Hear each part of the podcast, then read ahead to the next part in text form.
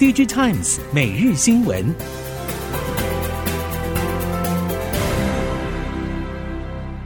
听众朋友们好，欢迎收听 DigiTimes 每日新闻，我是王方月，现在为您提供今天的科技产业新闻重点。首先带您关心。美国政府全面升级 AI 晶片禁令，受创最重的 NVIDIA 连月来大喜三温暖。不过，半导体供应链透露，NVIDIA 近期面对美国二次禁令，在台积电投片量始终没有看见修正迹象，甚至在加码。目前，除了因为 CoWoS 产能受限而大缺货的 H100 不断要求台积电加速扩产之外，同时也启动 H800、A800、L40S 以及 RTX 4090降规版计划。根据了解，NVIDIA 早已经备妥降规方案，只要商务部放行，台积电随时可以开始生产。近日更传出已经接获超级急件要求，明年第一季就能大量生产放量给中国客户。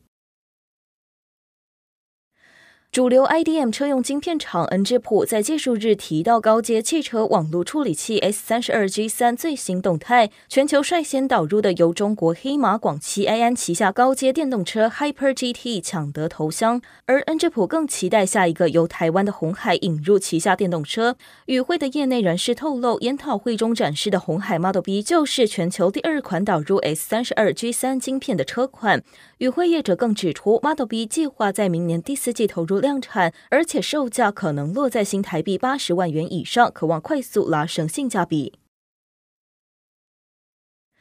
南韩总统尹锡悦在荷兰访问期间，正式宣布与艾斯摩尔展开紧密合作。其中，三星电子和艾斯摩尔签订合作备忘录，将从明年起投入一兆韩元，设立并共同营运新一代半导体研发中心，也引发艾斯摩尔是否重压三星大客户等诸多揣测。对此，设备业者表示，台积电位居晶圆代工龙头，是艾斯摩尔的高价 EUV 设备总采购量最大客户，而三星也在记忆体领域称霸。对艾斯摩尔来说，双边投资。以便就近服务，降低风险。友达旗下达新材料积极抢进半导体领域，不过今年受到客户库存高影响，表现不如预期。展望明年，达新材料表示，目前已经有五到六个半导体产品验证完成，将正式导入量产，助力冲刺半导体业绩。达新材料董事长林正一表示，对达新材料而言，明年将充满挑战与机会，预期 LCD 产能利用率还是会快速变化，因此达新材料将优化产品组合与产品线，也会策略性拓展版图，预期会有两到三个产品推展到新客户与新产线。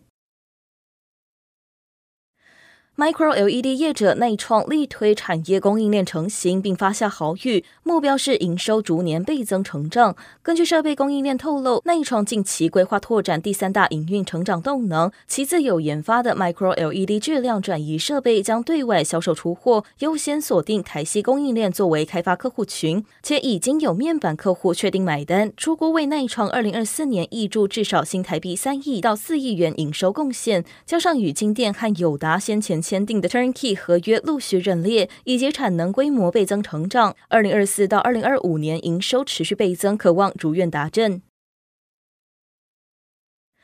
恩智浦全球销售执行副总裁本周来台参与二零二三恩智浦创新技术论坛。他指出，公司继续深信整体车用市场的各项装置都会有不错的成长，其中成长幅度最高的还是电动车，将显著带动半导体含量提升。这符合恩智浦这段时间一直强调的，未来几年车用半导体含量成长会高于整体汽车销售量的成长幅度。对于下一个财务年度，目前预估营收成长落在百分之九到百分之十二，其中车用电子仍然会是最主要的成长动能。被动元件业者原先预期被动元件产业去库存可能在今年下半结束，但市场延后触底反弹的时间再次印证国巨十月底法说会提及库存去化比预期长，标准品需求可能会到明年底才会好转。不过业界海外扩厂脚步并没有停歇，保护元件大厂欣勤十三号法说会发表越南新厂布局进度，并深耕车用领域，切入充电桩、加热器、先进驾驶辅助系统、电池管理系统等应用。而铝质电容厂裕邦近期也积极评估在东协增设产能，并且已经完成湖北厂车规混合性电容专线的建置，同时展开国内外车用市场的推广。二零二零年台湾商用车法规开放之后，物流载运需求大增。现代汽车在台湾的总代理三洋工业旗下南洋实业十三号正式发表五吨商用车 QT 五百。南洋实业总经理徐伯达表示，现代汽车在这几年不畏疫情冲击，持续积极针对全球市场开发新产品。南洋实业在现代汽车的全力支援之下，今年一月到十一月销售也已经突破两万辆，成长率超过百分之四十八之外，也是南洋实业代理现代汽车以来的最高市占率，同时也让现代汽车成为台湾近三年来成长最快速的汽车品牌。台系石英元件业者客户端历经去年下半至今的库存调整，石英元件厂西华十三号举行法说会指出，值得留意的是明年频率元件产品的价格走势。西华副总张佑安指出，明年价格下滑的压力还是很大，但目前已经感受到需求回温，预期明年营收将比今年有中高个位数成长。动能包括 WiFi 七以及手机市场需求，比较明确的复苏时间落在明年第二季，并看好车用占比持续提升。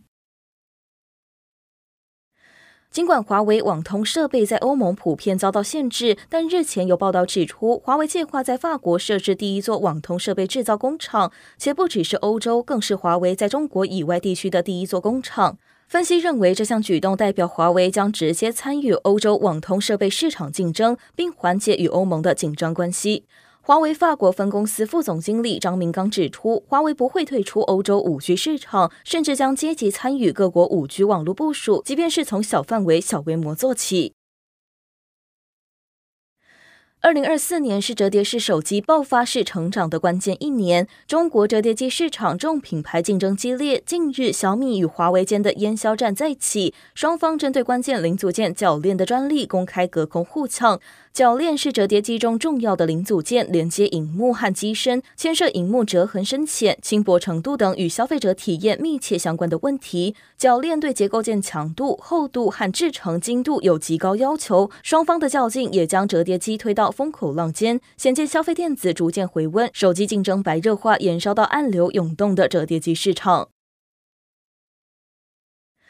三星电子和 SK 海力士正致力于扩大高频宽记忆体事业。为了强化与最大客户 NVIDIA 和超维的合作，加上美国政府正致力推动人工智慧半导体本土制造，未来是否加速在美国生产高频宽记忆体受到关注。根据了解，SK 海力士也计划在南韩京畿道利川以及中青北道青州的工厂闲置空间优先配置 TSV 生产线，而三星目前已经开始投入美国德州泰勒晶圆代工厂建设。外界分析，预期在该工厂追加设置高频宽记忆体生产线的可能性相当高。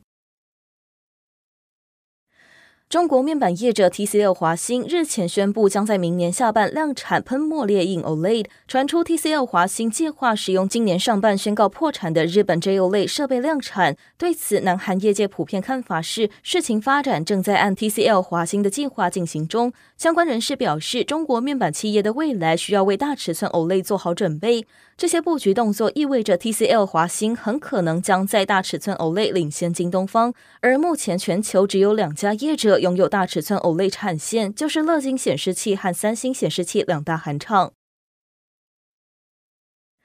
南韩两大线上媒体串流平台业者 TVING 和 Wave 正在讨论合并事宜。可以看见，就连文化实力坚强的南韩本土影音串流平台，都在国际影音串流平台业者像是 Netflix 的竞争之下，决定采取整并、一致对外的方式来营运。反观台湾市场，业内人士分析，借鉴南韩模式是一个可以考虑的选择。只是台湾情况相对复杂，本土影音平台市占差异不大，采取整并并不容易。但或许可以从共同投资、带动台湾本土内容和培养支持本土内容的乐听众开始。以上新闻由 Digital Times 电子时报提供，翁方月编辑播报。谢谢您的收听。